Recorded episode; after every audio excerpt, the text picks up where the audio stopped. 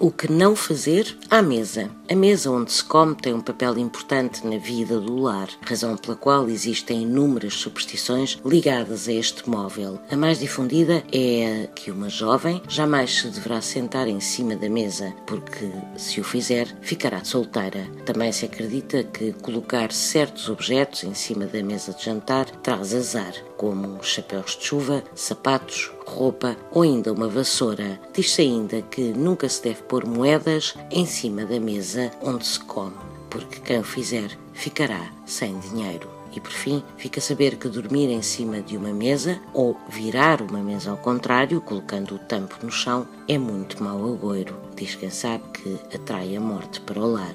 E não há duas, sem três.